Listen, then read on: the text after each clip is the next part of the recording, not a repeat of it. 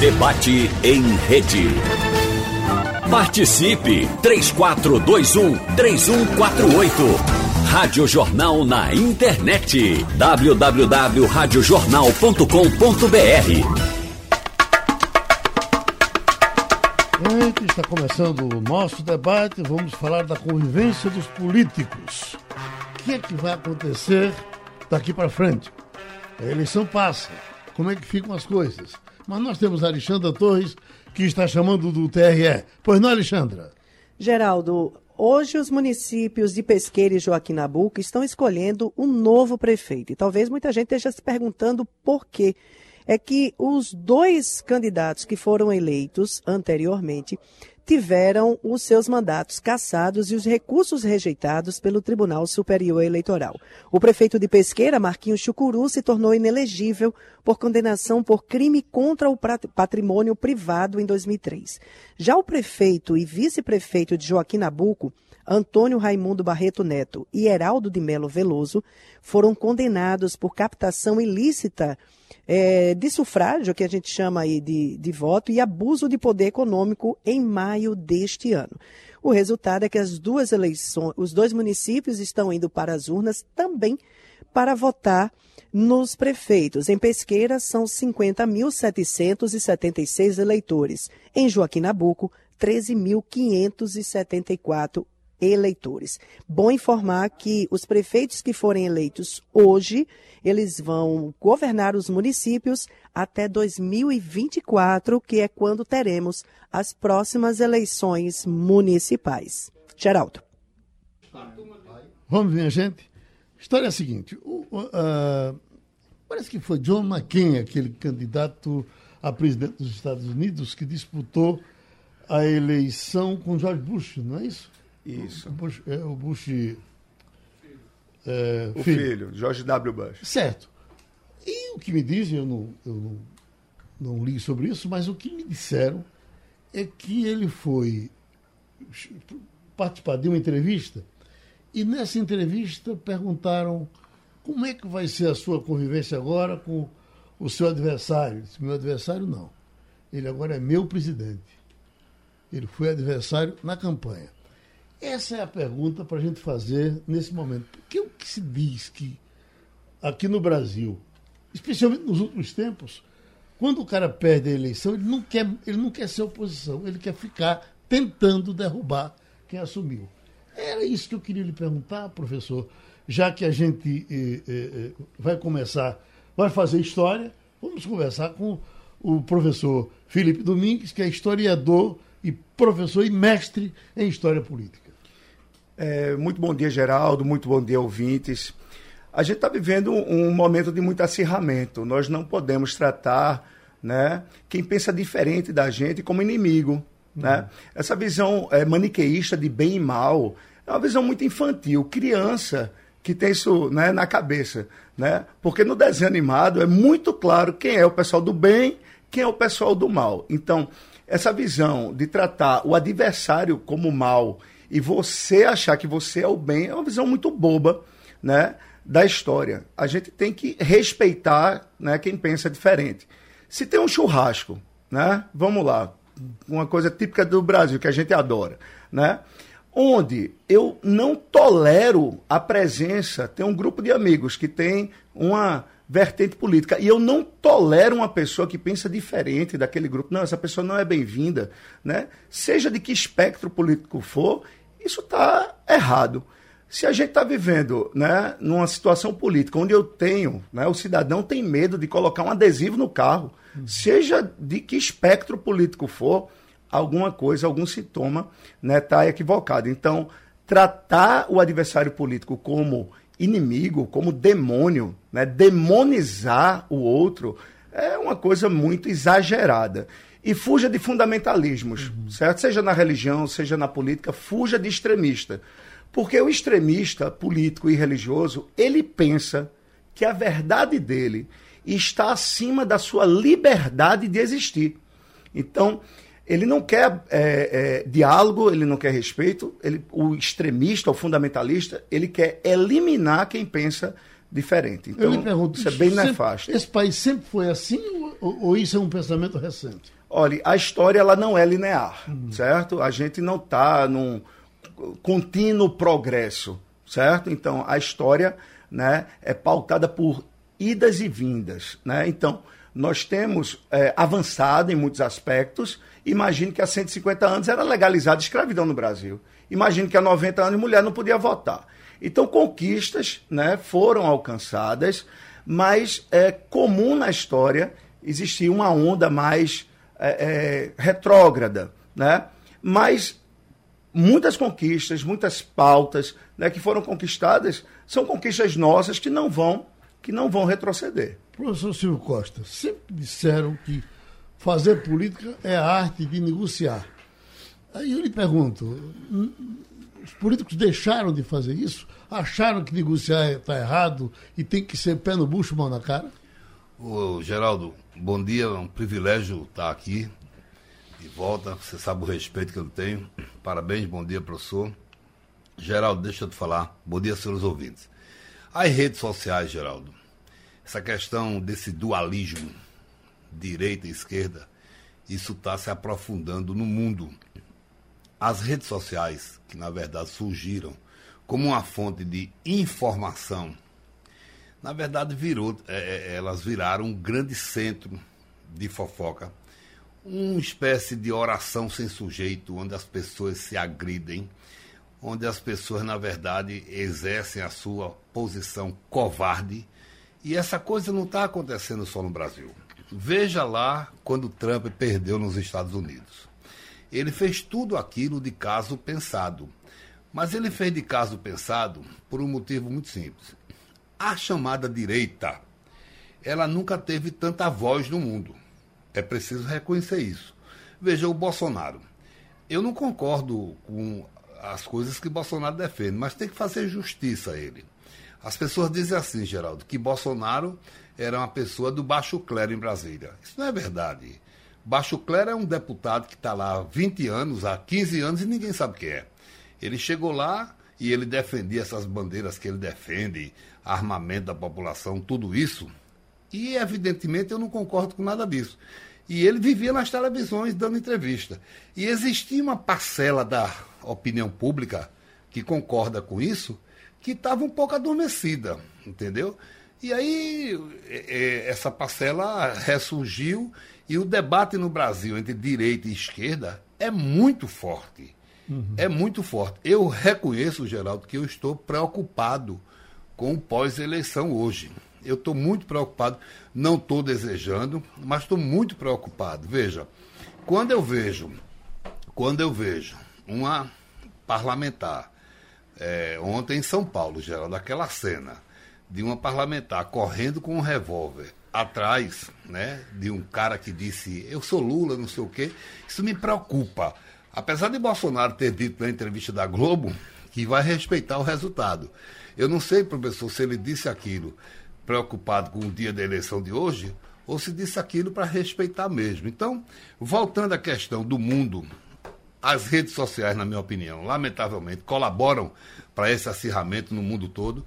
Segundo, o debate direita esquerda está instalado no mundo todo. Agora, eu nunca vi tanta radicalização como aqui no Brasil. Você vê, teve eleição na França. O debate foi direita esquerda lá. Mas terminou o processo eleitoral, as pessoas se entenderam. Porque o que é o parlamento, Geraldo? É, parlamento vem da palavra parlar, de conversar, de dialogar. Né? Então, o diálogo entre os políticos no Brasil, lamentavelmente, nos últimos quatro anos, sobretudo, ele ficou muito difícil, Geraldo. Por exemplo, Geraldo, você sabe disso, você conhece a história. Uma vez perguntaram a doutor Ulisses, né? Mas, doutor Ulisses, esse congresso está muito ruim. Ele disse, por que você não viu o próximo? Veja, Geraldo, uhum. com todo respeito aos parlamentares de Pernambuco, mas veja, a gente já teve um, uma Câmara onde a gente tinha Gílio Ferreira Lima, Maurílio Ferreira Lima, Roberto Magalhães, Joaquim, Marco Maciel, Fernando Lira, é, em suma, a gente tinha um time, Cristina Tavares, a gente tinha esse time que, que formulava muito, né? Veja, eu não quero citar os deputados aqui, veja os deputados do Rio de Janeiro que se elegeram na, na, nessa esteira de, de, de, de, Bolsonaro, tanto lá em 18 como, como, como agora em 22, entendeu? Então, é, essa questão do, do, do parlamento, o diálogo do parlamento, depende do núcleo de poder do parlamento. O PSDB e o PT sempre dialogaram, sempre dialogaram, né? É preciso que o diálogo volte ao país. Então, mas... É isso que eu que eu que eu que eu tô preocupado hoje. Aquela cena de ontem da da Bia Kiss correndo atrás das pessoas com a arma na mão me deixou muito preocupado. Da Agora, Carla Zambelli. É, Carla Zambelli. Ao mesmo tempo que o deputado Silvio Costa reconhece isso, na verdade, quem por um bom tempo teve dificuldade de negociar foi o PT. Se lembra do PT, por exemplo, com relação ao Plano Real, quando o Fernando Henrique chegou, aquela questão de votar contra tudo eu acho que depois o PT foi tomando um jeitinho, mas viveu também um momento desses. E essa é a nossa pergunta e o nosso desejo é que os políticos voltem a negociar, que o senhor não tenha que me dar um tiro, nem sair correndo na sua frente, para a gente poder conviver. Ó, Geraldo, primeiro bom dia, bom dia Silvio, bom dia ao professor. É, dizer da minha satisfação e eu tenho agora uma, uma, um compromisso comigo de toda primeira fala de agradecer. Agradecer a cada pernambucano que me deram 146.847 votos nessa eleição e me tornaram o. Pergunto, todo mundo me pergunta por que, que o senhor não entrou para a federal? Até porque teve voto suficiente para a federal. A gente tem um outro papel aqui também de uhum. coordenar uma parte da campanha do presidente Bolsonaro e o próprio do Gilson, a senador, e a do Anderson, na eleição estadual. Então, fazer uma campanha de federal, que era uma campanha maior, é, que não tinha tanto controle da, da campanha, e além de abarcar também outras tarefas, por exemplo, meu chefe de gabinete eu cedi para a campanha majoritária, parte da minha comunicação eu cedi para a campanha majoritária. Então eu preferi ficar para deputado estadual e a coisa deu certo. Tanto que fomos é, eleitos o segundo deputado mais votado nessas eleições e aí por isso eu agradeço a todos os pernambucanos. Voltando então deixa eu fazer mais uma pergunta pois de não. chato, que é uma coisa que me não, disseram. Não, tem nada de chato não. Me disseram semana passada aqui não tem nada de chato. que a, a, a, o, o, menor raio de ação que existe para trabalhar é o raio do deputado estadual. O vereador teria mais espaço do que o deputado estadual. O federal nem se fala. O senhor o que é que diz disso? Eu concordo plenamente, sou autor de duas PECs. Uhum. Uma que amplia o valor, essa já aprovada, o valor das emendas parlamentares. Só para ter ideia, os deputados federais ele tem um valor para distribuir entre eles de 2% do PIB líquido para aplicação em emendas federais. Isso dá em torno de 18 milhões de reais, que ainda tem uma parte é, que é a emenda coletiva. Aqui em Pernambuco, isso representava só menos de 1%. Então, fiz uma PEC elevando ela progressivamente 0,3, 0,4, 0,5. Então hoje é meio por cento da receita corrente líquida do estado de Pernambuco. E já entrei com uma, uma, semana passada, aumentando agora para 0,7, 0,8 e 1. De modo que a gente vai ter ainda metade da receita corrente líquida para distribuir. Outra coisa também que eu entrei com a PEC, e essa PEC já foi aprovada na Comissão de Constituição, Legislação e Justiça, agora cerca de uns 30 dias atrás, que é uma PEC que dá autonomia ao deputado federal a deputado estadual, da mesma forma que tem o federal e o senador, a legislar sobre matéria tributária e financeira. Lamentavelmente, só o estado de Pernambuco, mas seis estados no Brasil, não tem essa autonomia. Então a gente também entrou com essa PEC. Essa PEC, como eu disse, foi aprovada na Comissão de Constituição, Legislação e Justiça e deverá ir a plenária em duas votações agora, quando se. Acho que já na semana que vem ou daqui a 15 dias, quando se acabar o, o, o período eleitoral. Com o período, período eleitoral, o quórum cai muito, isso é um quórum é, é, maior, porque é uma PEC, né? tem que ter, se eu não estou enganado, três quintos dos votos, e é preciso, então, um, um quórum mais qualificado. Uhum. Então vamos entrar na convivência. O senhor sempre foi um homem de, de fácil convivência. Graças a Deus, eu sempre fui um cara de muita conviv é, boa convivência, inclusive não colhei a questão das cores partidárias, tem uma relação muito fraterna lá, embora a gente divija muito com o próprio deputado João Paulo. É, é muito comum, depois que eu saio do plenário, eu da, da tribuna, sentar ali no plenário do deputado, conversar. É, até às vezes um puxa a orelha do outro, ó, oh, tu falou isso, não era bom, coisa e tal. Eu sempre peço, inclusive, para que não entre no campo pessoal, eu corro muito disso. E acho que a gente é uma, uma, uma categoria, a gente tem que estar tá, é, de lados opostos do ponto de vista da política, mas a gente tem que entender que nós somos políticos. E não adianta a gente ficar se agredindo do seu ponto de vista do lado pessoal. Quando a gente se agride do seu ponto de vista do lado pessoal, quem perde somos todos nós, porque nós fragilizamos a nossa é, categoria. Um ponto aqui que foi colocado, e aí eu quero defender por esse aspecto também, uma deputada, mulher, que estava ontem no, num restaurante em São Paulo com seu filho menor, que saiu do restaurante porque já, já vinha sofrendo ali agressões que quando saiu do restaurante, um grupo ainda a seguiu até o carro. Ela é mulher. E de lá é, ficou chamando ela de vagabunda, dizendo que ela ia, ela ia voltar para a vala. É, e ainda mais cuspiu no rosto dela. E o agressor. Porque quando um, um, um episódio daquele só tem dois lados. Um é agressor e o outro é vítima. E ela dizia, está gravado no vídeo, é porque a retórica é sempre uma retórica para se tirar proveito. E aí a gente até se, se espanta como é que quando muda o lado, tá certo? Se esquece que ela é deputada, se esquece que ela é mulher. Então ela mesmo diz: olha, tá gravando aqui, eu tô com o celular ligado. E o agressor diz assim: tira o celular da mão. Por que ele pedia para tirar o celular da mão dela? E por que, se ela era agressora, ela estava filmando? Então tem que ver, vamos na lógica. E aí, ela faz. Mas porque ela tinha três seguranças, ela não entregou. Para ver, caras... mesmo com três ela seguranças. Ela sair correndo na rua com a bala na com Mesmo com três seguranças, o, o, o, o, grupo lá não parou. E era um cara com mais de 1,80m de altura, bastante corpulento, que o cara não respeitou a um condição pouco mais baixo do que o segurança dela. Um pouco mais. Não sei se era. É, é, é, mas tinha o segurança. E veja, e ele corre. E ele corre e ela faz uso da arma dela corretamente não dispara, ela não dispara um tiro, né? ela faz o da arma pra, no sentido de conter e o conduzir para a delegacia e que depois ele corre e ela vai à delegacia. Ele foi à delegacia? Não. Então a gente tem que olhar. Agora veja, e mais, vamos inverter o papel. Sim. Se fosse ali uma deputada do PT e do outro lado estivesse um bolsonarista, como você acha que estaria hoje? As coisas. Então é preciso a gente dar, ter equilíbrio. Ô, e defender... Eu não vou perder tempo discutindo é... aqui sobre Carla Zambelli. Eu quero falar sobre democracia. Eu não vou perder esse tempo. Só lhe respondendo: se fosse uma deputada do PT, ela não estava armada.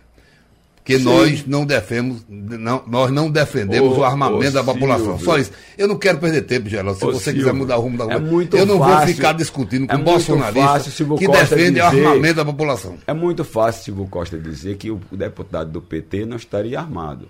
Mas o deputado do PT, o próprio João Campos fez uma postagem ontem que foi ridicularizado. João Campos anda com dois carros com segurança e todos eles não estão com livro, não estão com armas. Aí o cara não precisa estar armado, entendeu, Silvio? Agora, democracia, democracia, Silvio, é o império da lei. Existe um agressor e uma vítima o agressor tem que ser contido, conduzido para a polícia. Amigo, por assim, favor, não vamos discutir isso, não. Sabe por quê, amigo? Porque não vamos discutir isso, não. Sabe por quê, amigo? Por favor, Geraldo. É porque para começar, para começar essa deputada, é, se eu tivesse lá eu ia dar uma esculhambação na semana na, na, na Sabe por quê? É ela primeiro, ela primeiro, ela primeiro, ela primeiro cometeu um grande erro. Pessoal. Ela não poderia nunca estar tá armada. Claro que porque pode. Porque tinha uma decisão dizendo que não era para estar tá armada ontem. Ela mesma disse assim: não é respeito decisão de, deixa eu pedir o comercial e a gente Vamos volta lá. já para a gente entrar no nosso é assunto. Porque é o seguinte, é melhor a gente dar discutir. Como os políticos vão conviver Perde entre no eles. argumento e vem na agressão. Como é que os políticos vão conviver entre eles? Que é a questão da arma, coronel? Na verdade, eu não, não tenho nenhum desejo de andar armado, porque quem vai me defender é o senhor. O claro. senhor é policial, o senhor. É, é, se eu for atirar, eu não sei atirar, o senhor sabe. E arma não é para matar. Então, arma é para equilibrar forças antagônicas. Se você tem alguém com uma força maior, você tem que usar uma de, arma. De Cro, de Cro, o tá. sambista. Arma, de Cro dizia, não foi feito para matar, não, Silvio. O cara quiser dizia, matar outro, mata com pau. Olha, eu mato com a caneta. Eu mato qualquer coisa. A arma foi feita para conter violência que você pode sofrer ou você conduziu o Coronel, com todo respeito, a função da caneta é escrever. A função da arma é não é matar, é defender. É matar. professor, professor, deixa eu, professor, deixa eu dar uma sugestão, professor. Não vamos perder tempo discutindo essa. Vamos para comercial, a gente volta já para falar da convívio dos políticos, entre eles. Debate em rede. Seguimos, professor Felipe Domingos, o senhor mestre em História Política. Então, nos ajude aqui, vamos desfulanizar, vamos entrar na questão da convivência entre os políticos, isso é o que nos interessa. A questão das armas, realmente isso leva para uma polêmica interessante, tem gente que defende, tem gente que é contra. Eu acho que eu não, não posso estar, de jeito nenhum estar armado. Quem tem que estar armado é o coronel. Esse está, porque é, é, a, a polícia armada para nos defender. E vamos em frente. Mas a, a convivência entre eles, que nós precisamos que ela seja boa. Geraldo, ouvintes, é, o contrário de Deus não é o diabo. Porque o diabo também tem o sobrenatural, como Deus também tem o sobrenatural. O contrário de Deus é a idolatria. É você venerar algo que não tem nada de sobrenatural como a divindade, adorar. Imagem, né? Tem no, no Êxodo o bezerro de ouro, né? Então, um, um, problema grave que a gente está vivendo é tratar seres humanos, políticos, como deuses. Uhum. Então, quando você agride o Deus daquele é, militante, seja de esquerda, seja de direita, ele entende, ele compreende que você está agredindo a um Deus. Né? Então, é, é crucial que a população brasileira aprenda que político não é divindade. Né?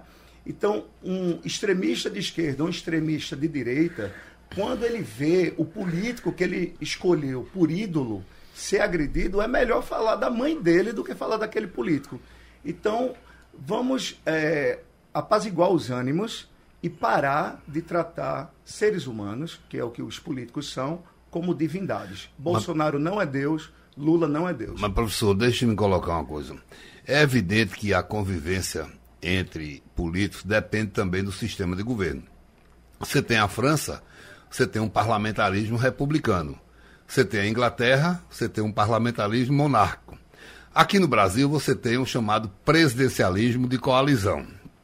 A barganha política, ela existe em todos os sistemas estabelecidos.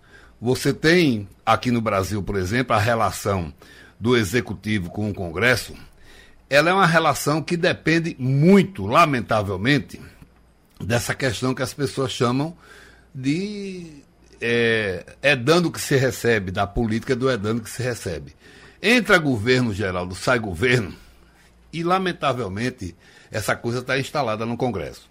Você veja, esse orçamento secreto, né?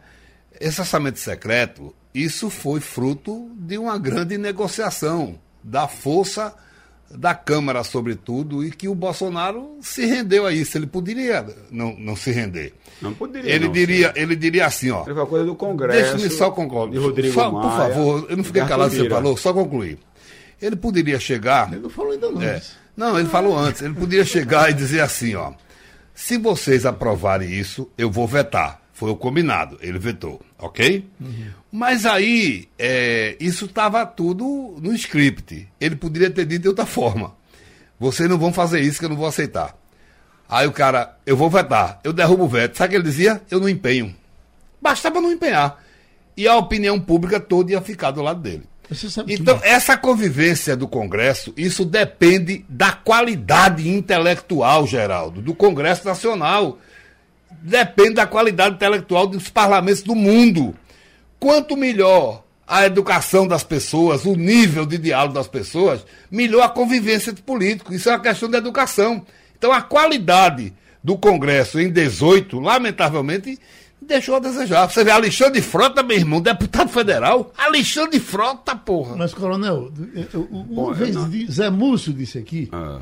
disse, olha, minha gente, é preciso entender que o meu adversário, que disputa voto comigo, ele está no meu partido. O meu adversário não está no PT, não. O meu adversário é aquele que vai lá no meu município, é do meu partido, claro. toma meu voto. Então, eu me lembro que quando uh, uh, eu, eu, comecei a me meter com, com político, me tornei amigo de, de Jabas de muito tempo, uh, e aí eu chegava na rua estava aquela discussão enorme. Não é Java, não é Magalhães, não é. Eu participava de toda aquela discussão. Quando eu chegava na casa de Java, quem estava lá? Zé Mendonça. Tava... Oi, que é desse jeito, hein, rapaz? Entendeu? E o pau comendo em cima de Marco Freire, que era do partido deles. Então eu digo, sabe de uma coisa? Eu vou ficar no. Nunca, nunca fiz um inimigo por conta disso. Me dou muito bem com todos eles choro ainda hoje com a morte de Joaquim Francisco. É verdade. E, e lamento não ter votado nele eh, algumas vezes. Pois não. Eu concordo exatamente com o que você disse, Geraldo. Concordo muito com o que disse o professor. Esse é um processo não só na política. Só não concorda com o Silvio, diga aí. Não, eu vou entrar no orçamento secreto. até porque ele entende mais disso que eu. É, eu concordo com o que disse o professor. Isso não se dá só na política. Você vê no campo de futebol, também é desse jeito. É uma verdadeira idolatria a jogadores ou a times, cores de, de é, camisas de time. Então, isso precisa realmente ser tratado do ponto de vista da sociedade. Eu concordo com isso. E acho que a gente, como político, tem que dar um bom exemplo. Tá? A gente tem que dar um bom exemplo. E eu, é, vocês podem até é, achar que eu estou querendo autopromoção, mas eu sou um bom exemplo disso. Tá certo? De Silva sabe muito bem também disso, a relação que eu, que eu tenho com ele, com os filhos dele, que foram meus colegas, um até que eu demorei muito, que é, é o Silvinho, foi meu colega, inclusive, secretário de Estado. Agora, a questão do orçamento secreto, é, é bom que se diga que a gente tem ali uma, um freio com relação à nacionalização, com relação a esse debate, mas o presidente Bolsonaro ele fez a parte que tinha como fazer como chefe de Estado, ele vetou. E, com, depois que ele vetou, cabe ao Congresso, então, dar prosseguimento ou não. Ele não empenhar, como é que ele não vai empenhar uma coisa que é totalmente legal? Se ele não empenhasse, com 48 horas, qualquer ministro do Supremo mandaria ele empenhar. Porque é legal. Não tem nada de legal no orçamento secreto. O orçamento secreto ele é destinado para um município, para uma fundação, para uma instituição ou para um estado. É feito um processo um projeto, um projeto, um processo licitatório, a empresa ou a instituição é contratada e executa o serviço e é fiscalizado pelos tribunais de contas dos estados, se tiver parcela de, de recursos dos estados, e pelo Tribunal de Contas da União, quando a maioria do recurso é da União. O senhor concorda que devia ter mais transparência, que tem sido uma grande Transparência sempre. Olha, eu fui gestor, construí um aeroporto, minhas contas foram todas aprovadas. E o que é que eu fiz? Antes de sair do aeroporto, encaminhei um ofício ao Tribunal de Contas da União pedindo auditoria prévia, porque eu ia ser candidato, como fui em 2006. Da mesma forma fiz quando fui secretário de Estado e como secretário da Prefeitura. Uhum. A transparência sempre. Muitas vezes tínhamos obras que eram obras inusitadas ou que tinham problemas incorrigíveis de engenharia que eu herdei do passado. O que, é que eu fazia? Eu imediatamente procuraria procurava o NEG. O que é o NEG? Núcleo de Engenharia é, de Controle do Tribunal de Contas do Estado de Pernambuco. E pedia para, junto com eles, é, construir uma saída legal para aquele embaraço, como a PE 051, que liga Porto de Galinhas a Serrambi, que lá tinha um tecido mole, que chama de tufa, que as obras ali nunca ficavam prontas e se arrastaram por quase cinco anos Agora, de Coronel, governo. Não então, foi transparência sempre. Não foi o orçamento secreto que desuniu os políticos, não. Pelo contrário, uniu mais. Exatamente. exatamente. Ô, Geraldo, deixa eu colocar uma coisa. Eu Agora... respeito todo mundo na política, professor, que tem lado. Por exemplo, Ney Maranhão. Eu não concordo com nada que Ney Maranhão fez, mas ele morreu com colo no impeachment. Ricardo Fiuza, a mesma coisa. Então, quem tem lado na política, e eu nunca vi confusão naquela época de tapa, de ameaça, de revólver. Eu nunca vi. Eu nunca vi, tá? Eu não quero fulanizar. Eu convivi com o Bolsonaro, tive o desprazer de conviver com ele 12 anos em Brasília. Eu fui deputado federal com ele. Mas vocês têm que entender, numa reação química, você tem, professor, inibidor e tem catalisador. Queira ou não, o Bolsonaro ele funciona como uma espécie de catalisador da arenga, de provocar arenga. Ele acorda todos os dias, ele, ele procura imitar Trump. Ele acorda todos os dias pregando isso mesmo, faz parte da índole dele. Agora, é evidente, você não pode, por exemplo, o Senado Federal. O Rodrigo Pacheco, ele é um cara que procurou tentar pregar um pouco a paz. Eu quero ser justo também com Arthur Lira. Ele tentou construir o diálogo. Mas o problema é que você só consegue dialogar quando você tem no executivo alguém também aberto ao diálogo. São duas coisas diferentes. Se você pegar, por exemplo, o Itamar Franco, né, aquele cara sabia dialogar. É, um Fernando Henrique Cardoso sabia dialogar. Já o Colo tinha dificuldade de dialogar. Eu, no impeachment da presidente Dilma, eu fiquei com ela até o fim e ficaria de novo. Aí todo mundo diz que Dilma tinha dificuldade de dialogar. Não é verdade. Dilma sabia dialogar. Agora Dilma caiu porque não cedia, não cedeu a, chantagem de Eduardo Cunha. Esse Eduardo Cunha foi um dos maiores chantagistas que já passou pelaquela presidência da Câmara. Então, o, o, o parlamentar, ele tem que prestar atenção no tipo de presidente que ele vai eleger, tanto para a presidência da Câmara, como para a presidência do Senado. É isso. Agora, professor, no governo de Fernando Henrique, parece o primeiro ou o segundo, a gente viveu um momento de desunião no Senado Federal que era impressionante. A gente ligava para ver uh, as brigas de, de Antônio Carlos Magalhães, de Jader Barbalho.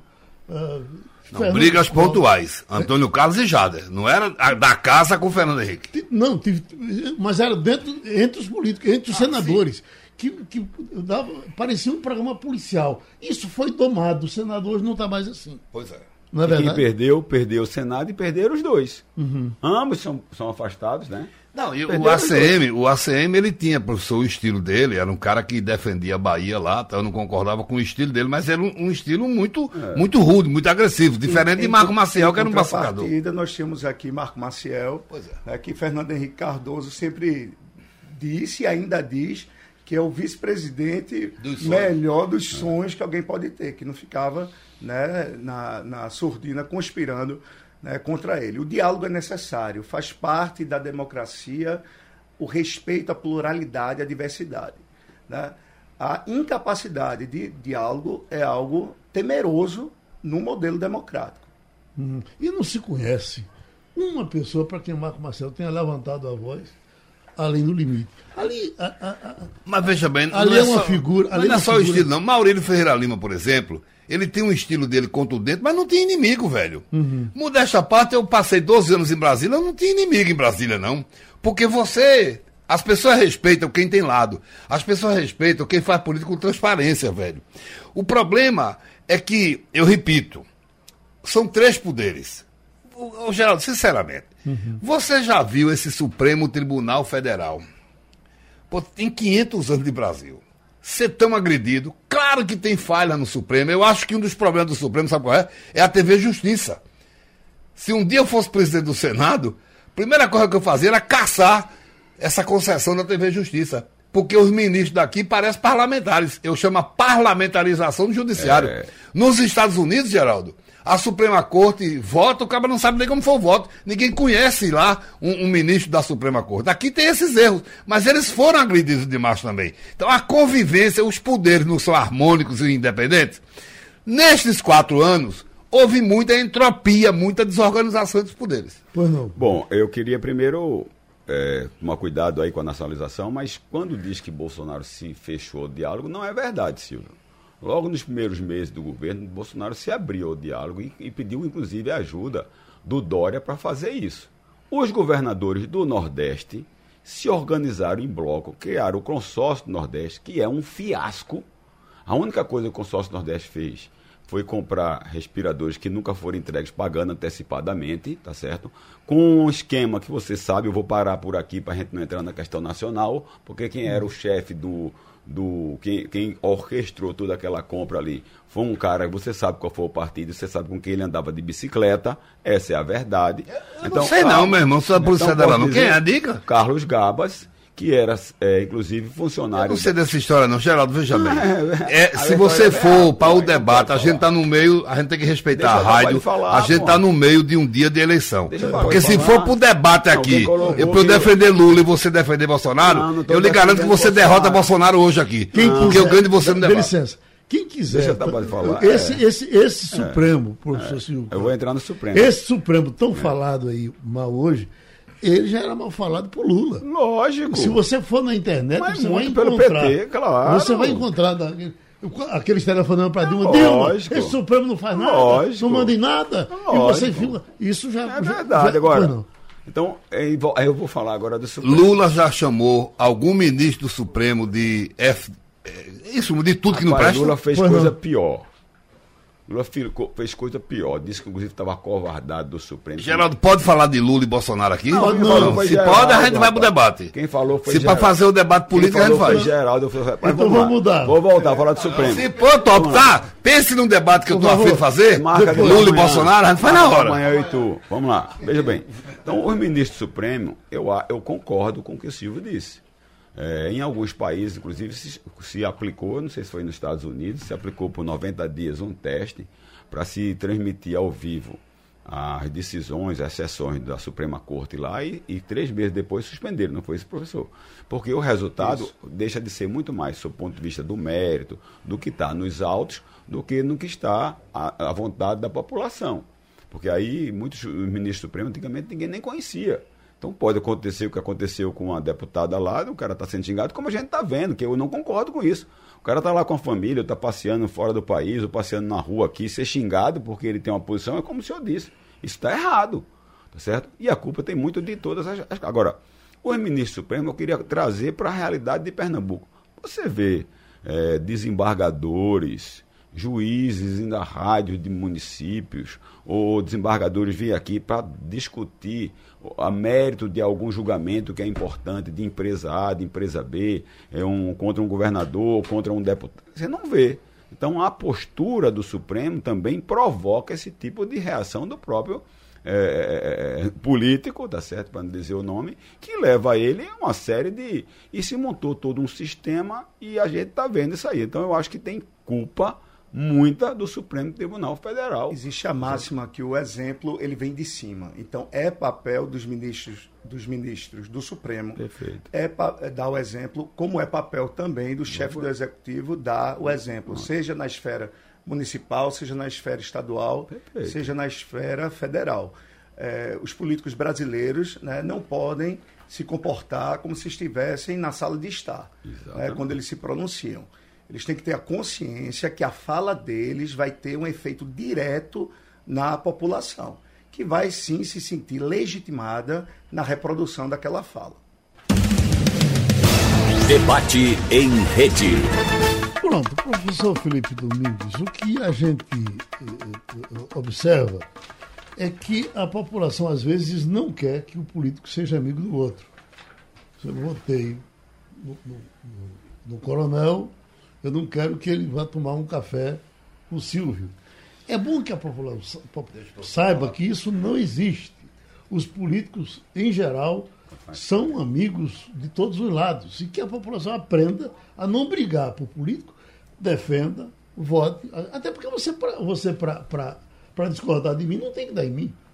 A população tem que aprender a votar com sua consciência.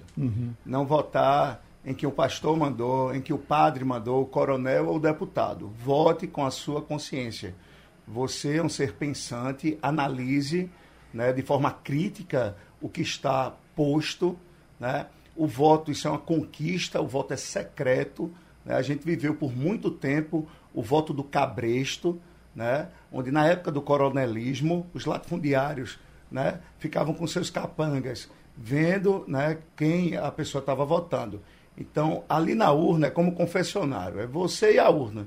Vote com a sua consciência, sem pressão de nenhum político, de nenhum líder, seja da esfera religiosa, seja da esfera política. O senhor acha que essa coisa da religião dentro da política não chegou para ficar? A cada vez mais ela vai criando raízes e daqui a pouco você tem uma pastorada sem tamanho n- nos parlamentos. Já está tendo problema dentro da igreja. Já tivemos tiro dentro da igreja. Geraldo, religião é política, mas igreja não é partido. Então Jesus nasceu dentro do Império Romano, né? Foi torturado, crucificado, né? É, porque ele rompeu com a estrutura, né? Que estava muito bem armada ali do Sinédrio, dos líderes religiosos judeus, com o Império Romano. Ele chegou, né? é, propondo uma nova forma de, de pensar, né? E de viver política. Né? Política no sentido amplo, no sentido lato, no sentido aberto. Todos nós somos agentes políticos, né? no sentido da polis grega. Né? Somos agentes que qualquer ação nossa tem um efeito direto na cidade. Daí vem a expressão né, cidadania. Então, é necessário ter essa consciência né, de que o ambiente religioso ele sempre foi permeado é, por política. Né? Gandhi, né, na Índia, Perfeito. líder hindu, ele foi um, um, um ser humano, um homem importantíssimo no processo de descolonização da Índia, que era a colônia da Inglaterra. Martin Luther King, pastor da Igreja Batista Americana, teve um papel essencial no fim da segregação racial dos Estados Unidos. Eram homens religiosos que tinham ação política, uma ação de espiritualidade. O que é espírito? Espírito é sopro, espírito é o que me move. O que me move é uma boa política ou uma má política? Porque eu posso usar da política para promover né, pluralidade, respeito, ampliação da cidadania e eu posso usar da política né, de forma perversa para favorecer apenas os partidários da minha ideologia. Professor, eu nunca tinha ouvido o senhor, nunca tinha visto falar, quero lhe parabenizar. O senhor é craque de estudo com começo, meio e fim. E, Geraldo, é uma coisa importante no que o professor tocou. Veja, a, esquerda brasileira, ela não aprendeu a dialogar com os evangélicos. Esse é o problema. A esquerda sempre dialogou com a Igreja Católica, não é verdade, professor? Se você pegar a década, na época da ditadura, a partir daí, a Igreja Católica tinha um diálogo com a esquerda brasileira. E os evangélicos começaram a crescer. E a direita sabe dialogar com, com, com, com os evangélicos. Veja bem, os Estados Unidos, eles são um país mais evangélico do mundo. Silvio, E lá os democratas ganham a eleição também. Mas a Igreja Católica, ela na verdade, ela, ela é mais disciplinada e ela não, não, não, não entrou nessa onda pesada de política, de fazer política, fazer mandato como. é, digo- porque nós não estamos falando dos evangélicos tradicionais, não, da, dos batistas lá de baixo. Nós estamos falando de uma safra nova que vem e que. É, esse É é, um dos debate neo- muito neopentecostais que ele Isso- tá isso- falando. É um debate Pois não, complexo. A Igreja Católica, na época da ditadura militar, você não pode dizer que ela foi a favor ou que ela foi contra. Você tem que ver que setor. Né? Existiam setores progressistas, como a teologia da libertação, que foram contrários à ditadura militar.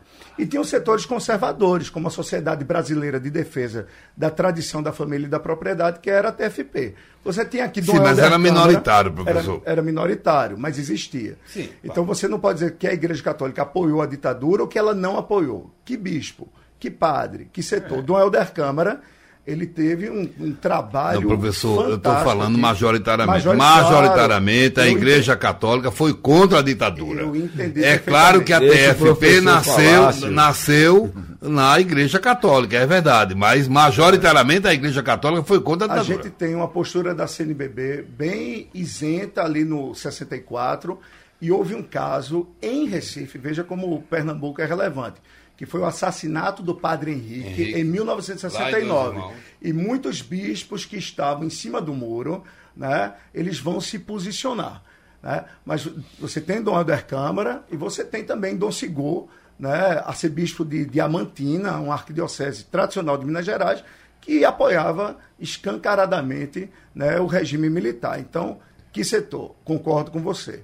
Né? A CNBB, depois da radicalização, depois do AI-5, ela vai ter uma postura de oposição ao regime militar. E quem ninguém, começou? Ninguém conceberia, conceberia do Helder Câmara Tô vendo a candidato a vereador. Pois é. Né? É fato, pô. É fato, ele já vem. E quem é, praticamente provocou ah, uma, uma movimentação foi a própria igreja, quando se juntou numa marcha, se não estou enganado, no Rio de Janeiro, que é uma marcha pela liberdade. A Marcha da Família São com Paulo, Deus família. pela Liberdade. É, exatamente. Começou em São Paulo, aqui, São no, Paulo, aqui em é.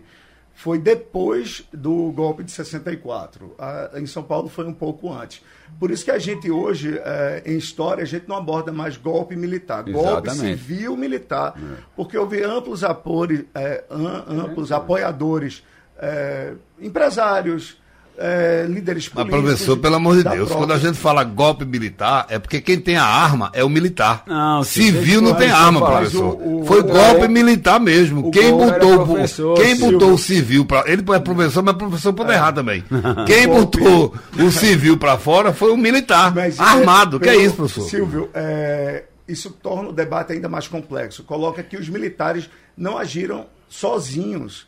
Eles tiveram apoio, por exemplo, do Ro- Roberto Marinho, certo? Que era o Mas todo é poderoso, era o evidente, professor. Não, professor, professor, o senhor está criando um neologismo aí. que Foi golpe Não, militar, é sim, fato, Silvio. porque ele tinha as armas É, e chegou. é Agora, evidentemente, Costa, é da forma- evidentemente, quando ele deu o golpe, muitos civis tá oportunistas se juntaram aos militares, é verdade. Você, Coronel. você, você tem que aprender a, a ouvir o contraditório. E o Um professor... bolsonarista dizendo isso é de lascar, né? Eu, eu sou um exemplo disso. Tô brincando.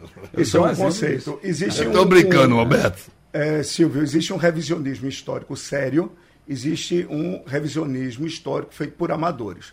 Os estudos hoje apontam, Carlos Fico é um- uma referência em estudo da ditadura militar, que muitos dizem, ah, não era ditadura não. Era ditadura sim, certo? Quando você tem o executivo que subjuga o legislativo e o judiciário, é ditadura. Quando você tem preso político, quando você tem censura, é ditadura. Agora, os estudos apontam que os militares não fizeram sozinhos. Eles foram protagonistas, sim, mas também tiveram apoio de setores da igreja, sociedade civil. Então é bom que você aprenda também. Então existe hoje o conceito não apenas de golpe militar, mas de golpe civil, Civil militar. militar. Olha, o tempo da gente está se vencendo. Deixa eu perguntar a você o seguinte. Eu vou sair daqui para votar. Vou achar fila por aí, Bruno? Não, eu acho que a eleição está. A gente viu até as imagens ali, né? A, a eleição é uma Já eleição. votou? Não, vou votar agora. É, a, a eleição são dois candidatos só e as coisas estão se transcorrendo muito rapidamente. A probabilidade de dar problema na- nas urnas eletrônicas, sob o ponto de vista é, técnico, é menor, porque são menos informações. E a notícia que a gente tem é que está transcorrendo de muita velocidade e, e normalidade. Professor Silva, outra coisa interessante que nós estamos tendo, eh, todos nós pensávamos em ter um- um- uma, uma, um uma- uma coisa muito beligerante aí pela rua. Não estamos tendo. No, eh, eh, as informações do TRE são as melhores possíveis, do TSE também. As coisas estão, entre os eleitores, elas estão andando bem, ainda Não, bem. graças a Até Deus, isso acaba amanhã. graças a Deus, é, a, a- a rua, pelo menos agora de manhã, eu vi, estava tudo É, muito até calmo. porque isso aí né? acaba amanhã, né? Aqui em Pernambuco, ó, justiça seja feita. Aqui em Pernambuco a gente não tem esse clima de beligerância aqui em Pernambuco. Não na Assembleia. Você... É lógico que a gente não tem, né? Lula tem 70% dos votos. Não, né? então, não é por causa disso, não. Então você tá. Você tá brincando, com, meu com amigo. esse sua. Não, vou pegar agora. Com esse seu raciocínio, então a intolerância está do lado de quem está com Lula, né? Porque se Lula tivesse menos, então ia ter problema. Vocês Pelo partir pra- contrário, vamos, não vamos falar Ah, sobre então- isso não, porque foi, Não, foi batalha. aí contra- o problema é o seguinte, contradiz- veja bem, veja bem. contradiz Graças a Deus aqui em gosta, Pernambuco, né? no Nordeste todo está tudo calmo. É. A violência está aparecendo basicamente no Sul e no Porque Sudeste, lá, o- não é verdade? Porque, porque lá o, o- a, a maioria não é do lado que você falou. Consequentemente, Então, o bolsonarismo é muito forte. Amigos. Quem resiste com agressão é o lado. E vamos respeitar o resultado das urnas, É isso, professor. seja qual for o vitorioso. Vamos que não votar. aconteça aqui o que aconteceu nos Estados Unidos Perfeito, professor. com o negacionismo de Trump. Vamos votar, pronto. Um Vamos votar. meus amigos, muito obrigado. Sigam, porque vai ter muita informação aqui na Rádio Jornal, que o negócio está só começando.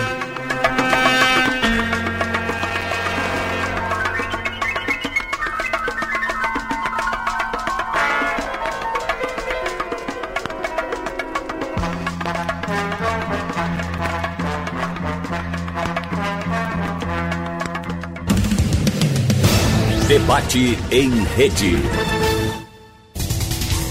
Sugestão ou comentário sobre o programa que você acaba de ouvir, envie para o nosso WhatsApp 99147 8520.